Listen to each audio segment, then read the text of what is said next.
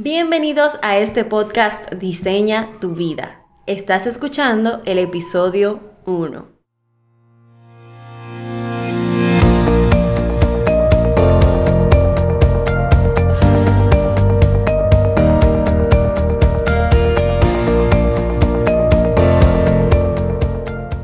Bienvenidos al primer episodio de este podcast. Mi nombre es Adribel González y estoy aquí acompañada de Raquel, nuestra diseñadora web. ¿Cómo estás, Raquel? Muy bien, muy bien, todo, todo bien. Me alegra muchísimo.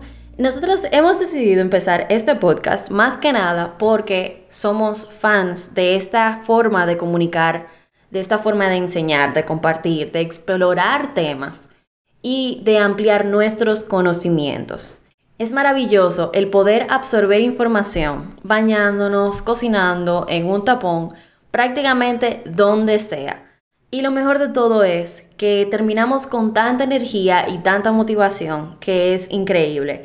Y como nuestra misión es ayudar a emprendedores apasionados a darle forma a sus ideas, comunicarse de manera eficiente con su cliente ideal y a tener claridad en esta aventura de emprender, ¿Qué mejor que un podcast para compartir con ustedes lo que hemos aprendido con los años y poner nuestro granito de arena?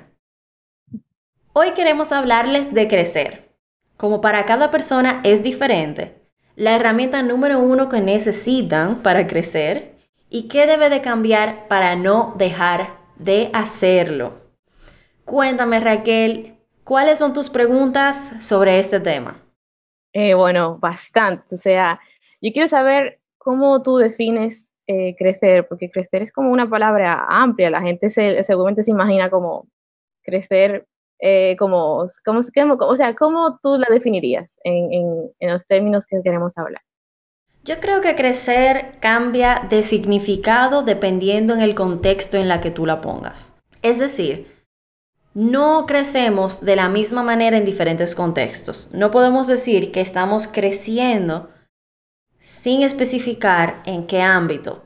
Estamos creciendo financieramente, estamos creciendo de manera personal, profesionalmente, técnicamente. O sea, crecer indica que hay un tipo de evolución, pero para, para poder realmente evolucionar hay que tener un punto de referencia.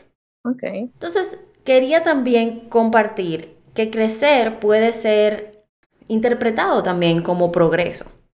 Si lo ponemos con un punto de referencia y con un objetivo hacia el que estamos creciendo o progresando. Ok, entonces eh, dices que estamos en el punto, el punto de referencia es el punto de starting point, el, donde comenzamos, donde yo estoy ahora. El punto de referencia vendría siendo el área en la que se está viendo esa evolución.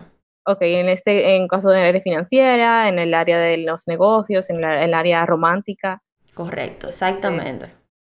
Y obviamente con un objetivo final, porque si no hay un objetivo final, pues el crecimiento puede que ni siquiera se esté dando. O sea, tú no puedes decir, mi negocio está creciendo, si tú no tienes un punto hacia el que él tiene que crecer, que se vea avance en, o incremento de números, no significa que haya un crecimiento. O sea, crecer no está aliado a números como tal.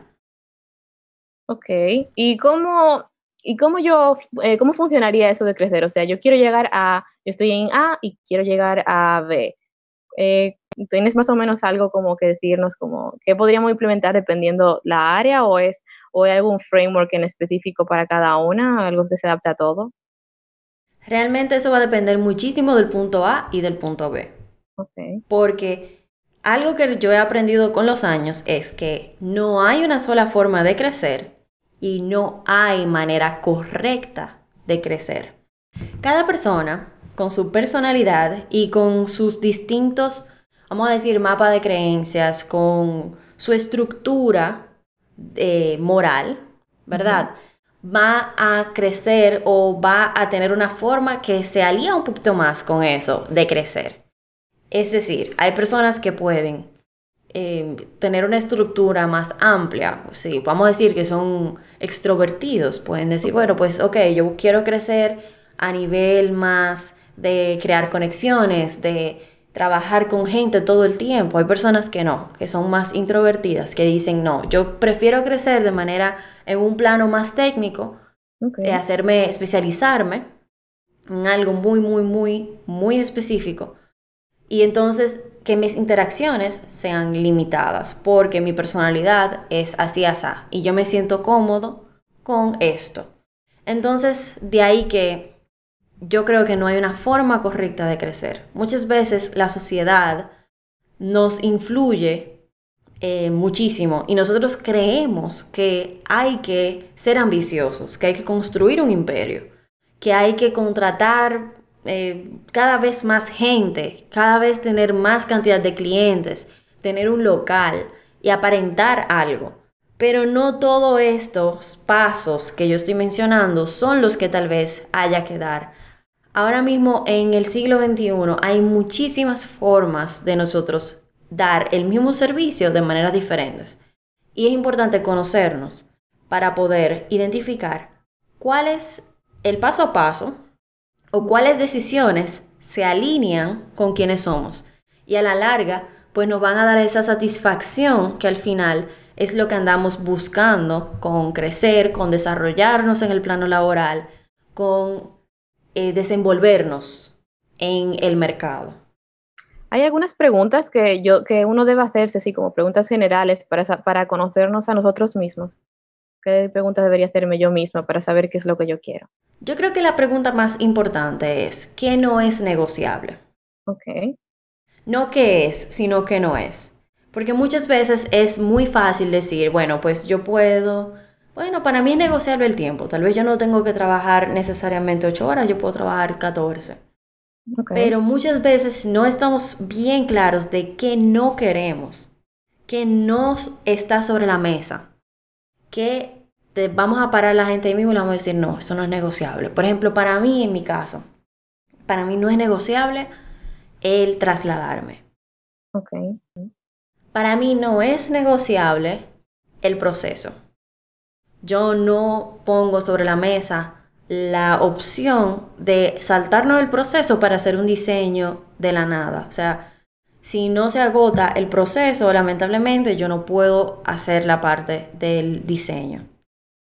Y así es importante que nosotros nos sentemos a realmente preguntarnos, para mí, con lo que ya yo tengo como experiencia y lo que yo me conozco, ¿qué no es negociable? Por factores de salud tiene muchísimo que ver también. En mi caso, trasladarme también impacta muchísimo mi salud. Y yo puedo verlo dos o tres días seguidos luego de trasladarme, lo, lo- lo que como eso me afecta. Entonces, realmente tú tienes que ponerlo en una balanza. ¿Qué yo estoy dispuesto a sacrificar para lograr resultados? Y no tener miedo de la respuesta a esa pregunta de que no es negociable. Porque muchas veces para nosotros el mundo no lo va a aceptar. Pero el mundo está abierto a aceptar cosas. Si nosotros lo, número uno, si lo ponemos de una forma que destaque el valor que tiene esa decisión. Y número dos, pues hacemos un buen trabajo y hacemos un trabajo que realmente se siente que está hecho con el corazón. La gente valora y ve eso. Muy buena respuesta, en verdad. Yo me puse a pensar en lo que tú estabas hablando, como que, wow, ¿y qué, qué realmente no es negociable para mí? Y bueno, yo, aunque lo he llegado a negociar un poco, realmente me he dado cuenta de que, de que es algo perjudicial para mí, es como mi tiempo libre. Como que yo no quiero negociar mi tiempo libre, mis fines de semana y mis vacaciones. Yo quiero tener un tiempo, o sea, quiero trabajar en un lugar donde, donde yo tenga un tiempo para hacer lo que yo quiera. Como yo trabajo lo mío, pero llegó un tiempo que dije, no, eso es lo que yo hago y yo, y yo decido qué hacer con ese tiempo. Y realmente es 100%. muy interesante eh, ponerse a, a preguntarse eso, como que en, introspectiva, como que qué realmente yo no estoy dispuesto a sacrificar.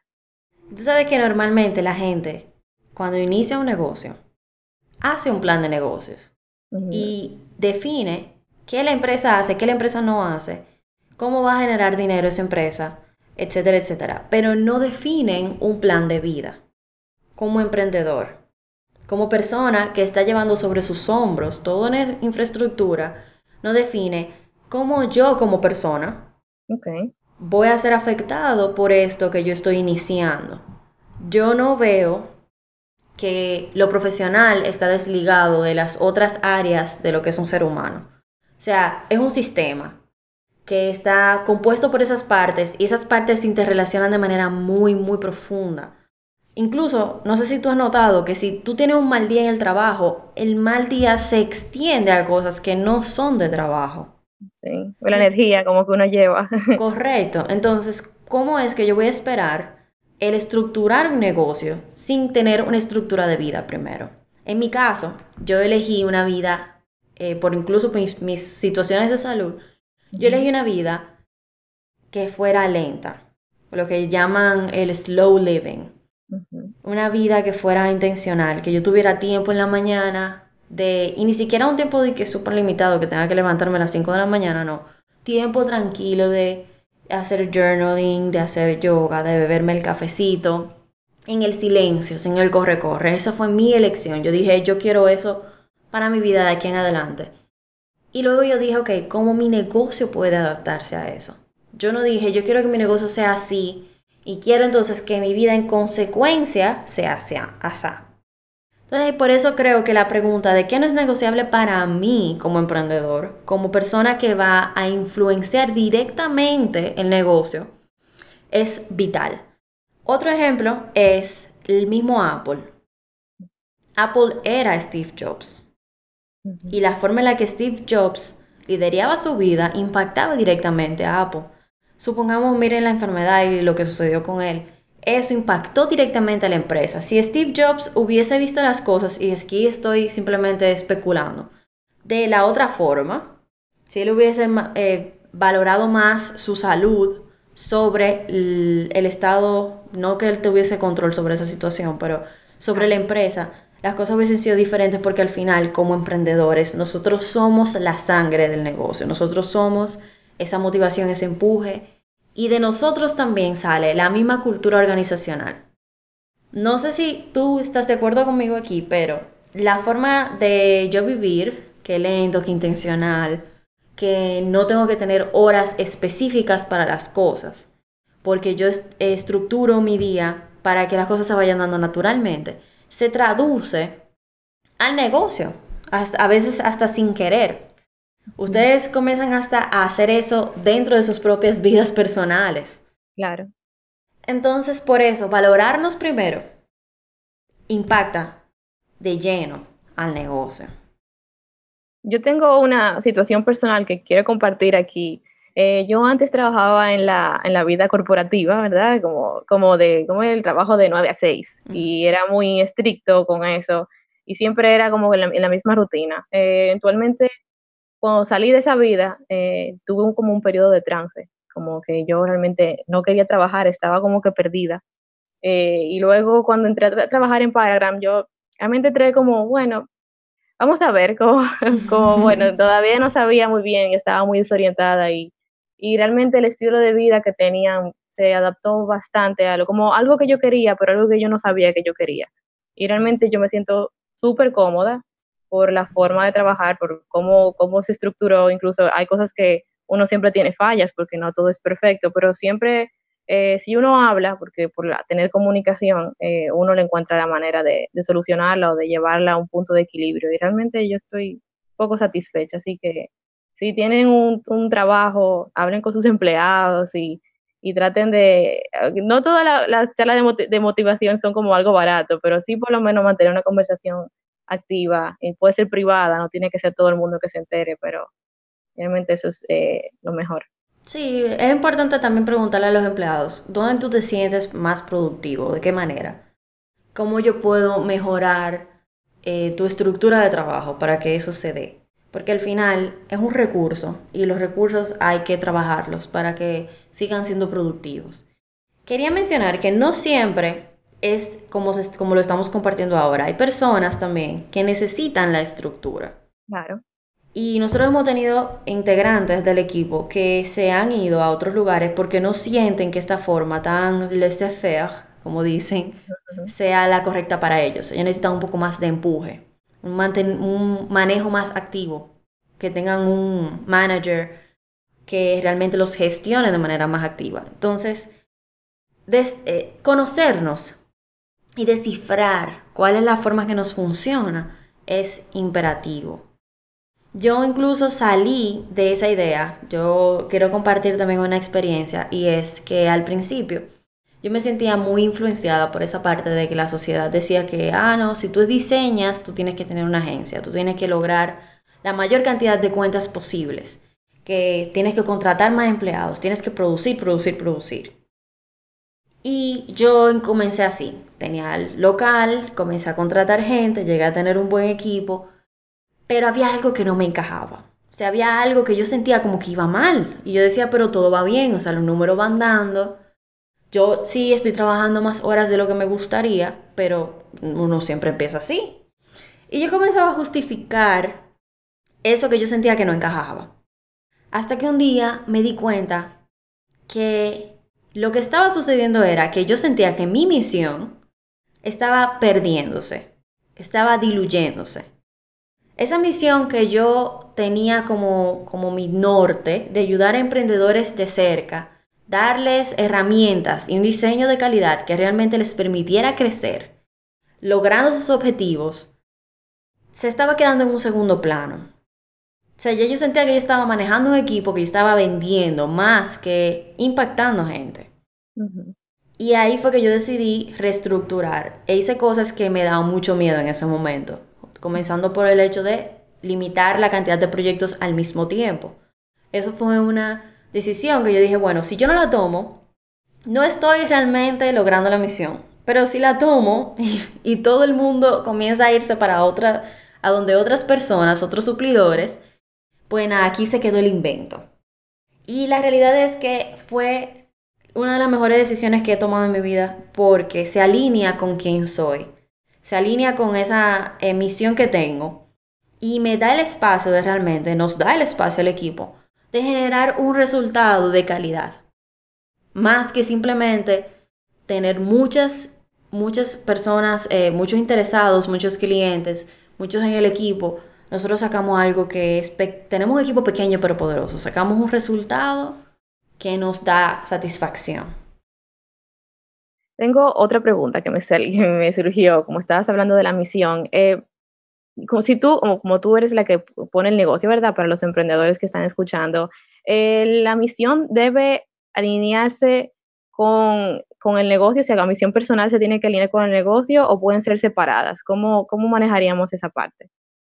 Hay diferentes formas de estructurar un negocio. Hay negocios que son puramente, vamos a decir, eh, que se apoyan en el emprendedor y hay negocios que funcionan solos y eso depende de qué tipo de emprendedor tú eres. Hay emprendedores pasionales y hay emprendedores que son más, pues, por el iniciar ideas, que son más inquietos. Si tú eres inquieto, normalmente el negocio en sí mismo es un ente. El inquieto sería que tiene muchas ideas, que, siempre está inventando, como, ¿cuál es la diferencia entre, porque pasional también... Bueno, es que ambas cosas se asemejan mucho, pero es como el comportamiento que cambia. El pasional desde pequeño normalmente está haciendo lo mismo y ha soñado con lo mismo. Por ejemplo, en mi caso, yo desde pequeña que dibujaba, que comencé a punchar páginas web, que etcétera, siempre fue como la misma línea. El inquieto es ese que de chiquito le vendía a los amigos para comprarse algo. Entonces creció y vendió otra cosa. Y luego entonces dijo, mira, yo veía esta necesidad y la voy a saciar. O sea, no tiene una sola cosa. Eh, en, la que se, en la que se enfoca, sino que su constante es el empezar proyectos. Si eres inquieto, normalmente la misión la tiene el negocio y el negocio se vuelve una persona en sí misma, que toma decisiones, que tiene una personalidad definida, que puede incluso eh, tener su propia voz y no refleja tu forma de pensar. Ahora, si eres un emprendedor pasional, un emprendedor de esos eh, que tiene una visión muy, muy clara, el negocio, créelo o no, está siendo directamente influenciado por ti. Las palabras, la voz eh, con la que se interactúan con los clientes puede, siendo las tuyas. Y asimismo, todos los procesos, la forma de pensar, esa cultura organizacional que se da, se basa en cómo tú actúas como, como persona. Entonces es importante saber cuál de los dos eres para que puedas comenzar a trabajar en base a eso. Entonces eso trae a la mesa el cómo crecer sin perder la esencia. Ya estamos hablando aquí de que identificamos quiénes somos y estamos conscientes de que eso se, está pues eh, yendo también a lo que es el negocio. ¿Cómo crecer sin perder esa misión, esa esencia? Es una pregunta que yo me hice mucho en esa etapa que les estaba comentando. Y ahí fue que entré de lleno en lo que es entonces la estrategia, en lo que es el branding. Ahí fue que yo entendí realmente qué es el branding. La diferencia entre branding e identidad son, es un tema en sí mismo, pero técnicamente el branding define todo un sistema de valores, de creencias, eh, la personalidad visual es un sistema mucho más amplio que la identidad visual. La identidad visual es solamente aquellas cosas con las que uno interactúa, es decir, el cómo se ve. Pero el branding va de cómo se ve a cómo se siente, a cómo debe de actuar. Entonces, el branding es como ese, como ese pedigrí. Tal vez el pedigrí no es el mejor ejemplo, pero son esos procesos, ese manual de ensamblaje, es la descripción de materiales, es dónde fue hecho y cómo lavarlo cuando uno recibe un producto. O sea, lo que quiero decir es que el branding te da la guía de todo. ¿Cómo hacer un caption en Instagram? Depende del tono de la marca, definido por el proceso de branding. ¿De qué color debemos pintar la fachada? Depende de los colores que se definieron. ¿Quién debe ser el embajador del producto? Pues depende de la personalidad y los valores con las que se alía la marca. Entonces, para crecer de manera correcta para nosotros, es imperativo el tener ese mapa, ese branding que nos da esas, esas pautas. Y también construir un sistema escalable. Entender que el branding no es solamente para lo que está sucediendo ahora en el negocio, que el branding debe poder eh, adaptarse a las situaciones que vengan en el futuro. Y que no solamente es algo visual, no solamente ah, vamos a hacer una línea sobria para que si en el futuro cambian las tendencias de diseño se adapten, no. Tiene que ser una línea que se adapte a la evolución del negocio como ente, como la cultura que tiene, como los procesos que lleva, como todo un sistema. Entonces, ¿tú definirías el branding como un proceso o como una estrategia? El branding te da la estrategia. Y el branding es un proceso que se agota. Y es algo que continúa contigo la vida entera. El branding tiene, yo siempre he dicho, dos caras. La cara interna y la cara externa. Se hace branding con los empleados, se hace branding con el cliente. Y el branding va creciendo junto contigo, es algo que no deja de suceder nunca porque va trabajando psicológicamente ambas partes. El empleado va sintiéndose más parte de la empresa porque la empresa tiene un branding claro, porque la empresa tiene unas formas de actuar que son, eh, que son constantes. El cliente va creando confianza porque va viendo el branding, va sintiendo el branding todo el tiempo, va viendo que utilizan los mismos colores, las mismas tipografías, que se expresan de la misma forma, que cumplen lo que prometen. Entonces el branding en sí mismo es un tema bien complejo, pero que, se, que realmente se enlaza con la parte de crecer, porque él crece con nosotros y también nos dicta hacia dónde, cómo vamos creciendo. En el branding también nosotros especificamos lo que es la estrategia. Y la estrategia es lo que nos dice qué es una oportunidad y qué es una distracción. Si yo especifico que mi promesa, bueno, lo mismo que, nos pasó a nosotros acá en Paragram. Si la misión es ayudar a emprendedores desde de cerca a comunicarse efectivamente con su cliente ideal y a obtener claridad, automáticamente cualquier cosa que no sea que no sea armonioso con eso, pues ni siquiera se, se toma en cuenta. ¿Por qué iniciamos el podcast? Pues porque es una forma de cumplir esa misión, de ayudar al emprendedor de cerca. Cuando se estaba discutiendo si íbamos a empezar podcast o no, la respuesta ya estaba. Sí, es algo que salía con lo que nosotros queremos lograr.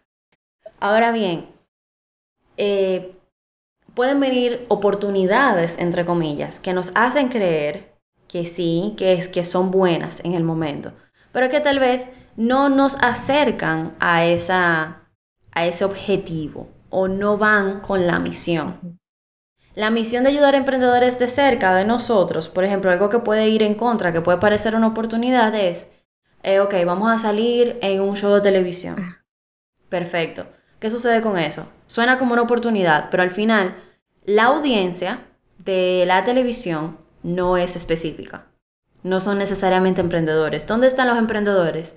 No viendo televisión. Los emprendedores normalmente están en sus, en sus bandejas de entrada del correo, están en las redes sociales, están en conferencias, en eventos. No están viendo televisión. Entonces, esa suena como una oportunidad. ¡Wow! Voy a alcanzar más gente pero para la misión que nosotros tenemos, no es una oportunidad real. Entonces, ya para ir cerrando, quería mencionar, que también creo que va mucho con la parte de crecer, que si no tenemos ese mapa, si no tenemos sistemas y procesos definidos, no podemos crecer eh, ni, ni progresar de manera constante, de manera medible, de manera eh, que se pueda mejorar. Porque lo que no se puede medir, no se puede mejorar. Entonces, eso es un tema que realmente me apasiona mucho. Eh, yo le llamo a tener sistemas el atarse las manos, porque nos da una guía que es inviolable, que ni el equipo ni tú se va a salir de esa guía. Lo da el branding también, pero ya estos sistemas y procesos de los que yo estoy hablando son de producción. Son de cuáles son los pasos que yo debo de seguir para garantizar que el resultado sea el resultado que yo estoy prometiendo por medio del branding. No sé si está claro. Eh, ¿Puedes darme un ejemplo? Como, como puede ser un ejemplo? Eh, vamos a imaginarnos que somos una. Yo, yo tengo un. ¿Cómo es? Eh, diseñador de interiores. Un diseñador de interiores y, y tengo una, un, doy servicios. ¿Cómo yo, dame la respuesta a esa pregunta? Excelente. En el branding definiste que tu promesa es el ayudar a amas de casa a crear un espacio que realmente se sienta suyo y que les funcione para su vida, su estilo de vida.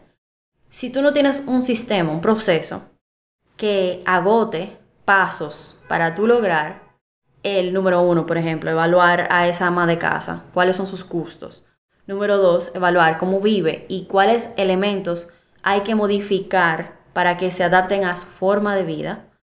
Y tres, una forma de eh, dar eso de manera que la ama de casa pueda sentirse que tiene una experiencia satisfactoria. No tienes forma de medir que tan bien lo estás haciendo, que tanta es la satisfacción del cliente.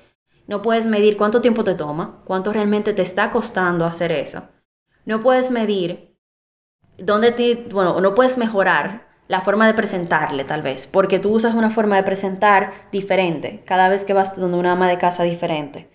Entonces lo que sucede es que sin proceso al final, esa ama de casa A recibe un resultado completamente diferente a ama de casa B. En ama de casa B, tal vez tú utilizaste 30% más tiempo que con ama de casa A y tuviste peores resultados porque no le presentaste con una presentación en Keynote, sino que fuiste enseñándole cositas por WhatsApp. Ok.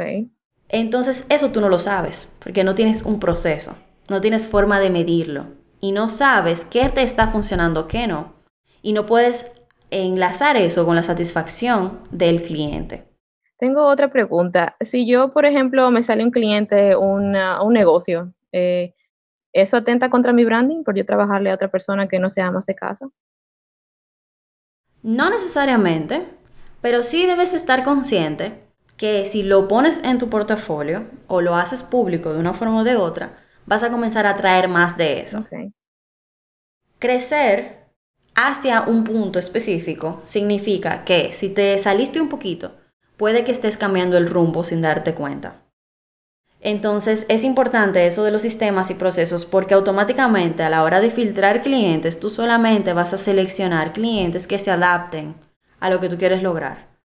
Entonces, vamos a poner, no le trabajaste a una ama de casa, le trabajaste a un negocio. Automáticamente, si antes tú decías en Instagram, publicabas eh, tips de limpieza del hogar y tú estás comenzando a trabajarle a negocios, eso va a dejar de resonar eso que estás publicando, con esa nueva audiencia que tú estás tratando de atraer. Ok. Entonces una cosa tiene que ir con la otra. Y también, pues, desde que tú comienzas a trabajar en negocios, te van a llegar más trabajos de negocios. Porque se te refieren, porque si lo subiste, eh, van a decir, ah, pero ya hace esto también. Ok. Pero no es una manera incorrecta de crecer, o sea, yo estoy creciendo para otro lado, estoy creciendo para... Correcto. Ok. De nuevo, le- si es correcto o no va a depender de a dónde tú estás creciendo y cómo tú quieres crecer. Eso debería sentarme yo y sentarme y decir cuánto yo he crecido en un punto de mi, de mi año, por ejemplo. Es correcto. Tratando de alejarte de las métricas vanidosas. Las métricas vanidosas, yo le llamo a seguidores, yo le llamo a cantidad de clientes, yo le llamo a cantidad de empleados. ¿Por qué? Porque no son métricas que realmente te dan información relevante. Que yo tenga 2.000 seguidores en Instagram no se traduce a que yo estoy ganando eh, muchísimo dinero al año. Yo puedo tal vez tener 100, pero yo estoy trabajando otra área con mucho mayor ímpetu. Por ejemplo, yo estoy tengo una experiencia de usuario, o bueno, de cliente, tan buena que me están refiriendo como locos. Pues entonces yo no puedo tomar los seguidores en Instagram como una métrica que me va a dar si yo estoy creciendo o no. Ok. Porque yo estoy creciendo, solamente que no es en esa vía, en esa, en esa área. Igualmente, vamos a suponer que yo tenga 100.000 seguidores en Instagram, pero de esos 100.000, solamente me están comprando un 0.24%. Ok. Esa métrica no tiene ningún tipo de relevancia porque yo tengo gente ahí que no estoy haciendo nada con ella. Ok. Entonces, por eso, crecer es tan relativo y es una palabra que se debe utilizar siempre en un contexto específico a la hora de conversar sobre eso. Sin embargo, sí se puede utilizar el crecer como una forma de decir avance. Ok. O sea, como una forma de decir, ok, si yo estaba antes en esta situación, estoy en una situación mejor en base a lo que para mí es mejor. Entonces, me estás diciendo que yo tengo que tener el punto A, que es donde yo soy, y, y quiero dirigirme al punto B, eh, y el punto B es mi manera de crecer, si yo llegué. Entonces, ¿cómo yo, cómo yo sé a dónde yo quiero ir? Como, no sé, ¿cómo, cómo explicártelo? Eh, ¿Cómo yo sé lo que quiero? No, eso es... eso es tan como Bueno, mira, extraño.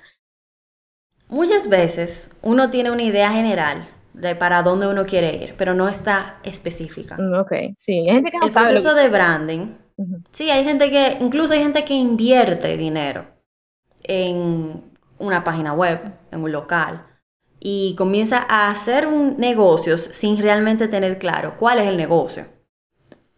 Y es una forma muy, muy cara de averiguarlo, pero el proceso de branding ayuda a definir eso. Eh, y lo ideal es que tú primero agotes ese proceso, o por lo menos agotes un proceso de exploración personal o exploración de negocio, sea que tú lo contrates o no, para tú definirte una meta. Que esa meta cambie, 100% puede cambiar. Cambiar de dirección, crecer de manera distinta, no es una señal de debilidad. Son señales de estar en contacto con quien tú eres, de tener una vista en un norte que puede ser un poquito más general de la cuenta, pero por lo menos un norte. Y de tener el corazón abierto a nuevas posibilidades, a nuevas pasiones, a crecer de manera personal. Entonces, cuando uno no está muy, muy claro, lo ideal es no hacer inversiones grandes, sino hacer inversiones pequeñas que te vayan dando como una idea de cómo se sentiría estar envuelto en eso. Mucha gente llega a donde mí me dice, mira, yo quiero vender online. Y yo le digo, ok, perfecto, tú tienes la infraestructura para vender online tu producto. No. Ok, ¿quién manejaría las órdenes? Yo. ¿Quién manejaría las ventas? Yo. Ok, y tú tienes el producto fotografiado, lo tienes preparado para envío, ¿quién te va a llevar esas, esos productos a los clientes? No lo sé. Te le digo, ok, perfecto, tú tienes el dinero ahora mismo para pagar toda esa infraestructura que tú vas a armar para, pa- para vender online. No. ¿Tú sabes si realmente vas a vender? No. Pues entonces comienza vendiendo por Instagram. Suena como que yo me estoy dejando de ganar un dinero, pero realmente al final, una página que no tiene un objetivo claro, que no tiene un sistema detrás, porque al final la página es una herramienta, y es que me estoy saliendo un poquito del tema, pero la página es una herramienta que debe de, que debe de mostrar, o más bien dicho, sirve como un enlace entre el sistema que existe en la empresa y el cliente. También la, la página es una forma de crecer, o sea, tú la pones, eh, Instagram vendría siendo nuestro punto A y la página. Correcto. La, exactamente, eso, eso era que iba. Como dicen los gringos, baby steps. Tú comienzas con Instagram, validas tu idea.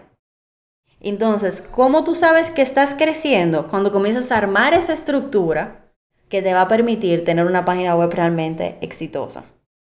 Cuando ya tú dices, ok, ya yo sé que a los clientes les gustan estos productos. Y sé que cuando los envíe los voy a enviar de esta forma. Y sé que yo puedo vender esto diciendo esto. Entonces tú estás creciendo hacia tener una página web que te permita alcanzar más clientes al mismo tiempo. Y te ahorra tiempo a la hora de vender.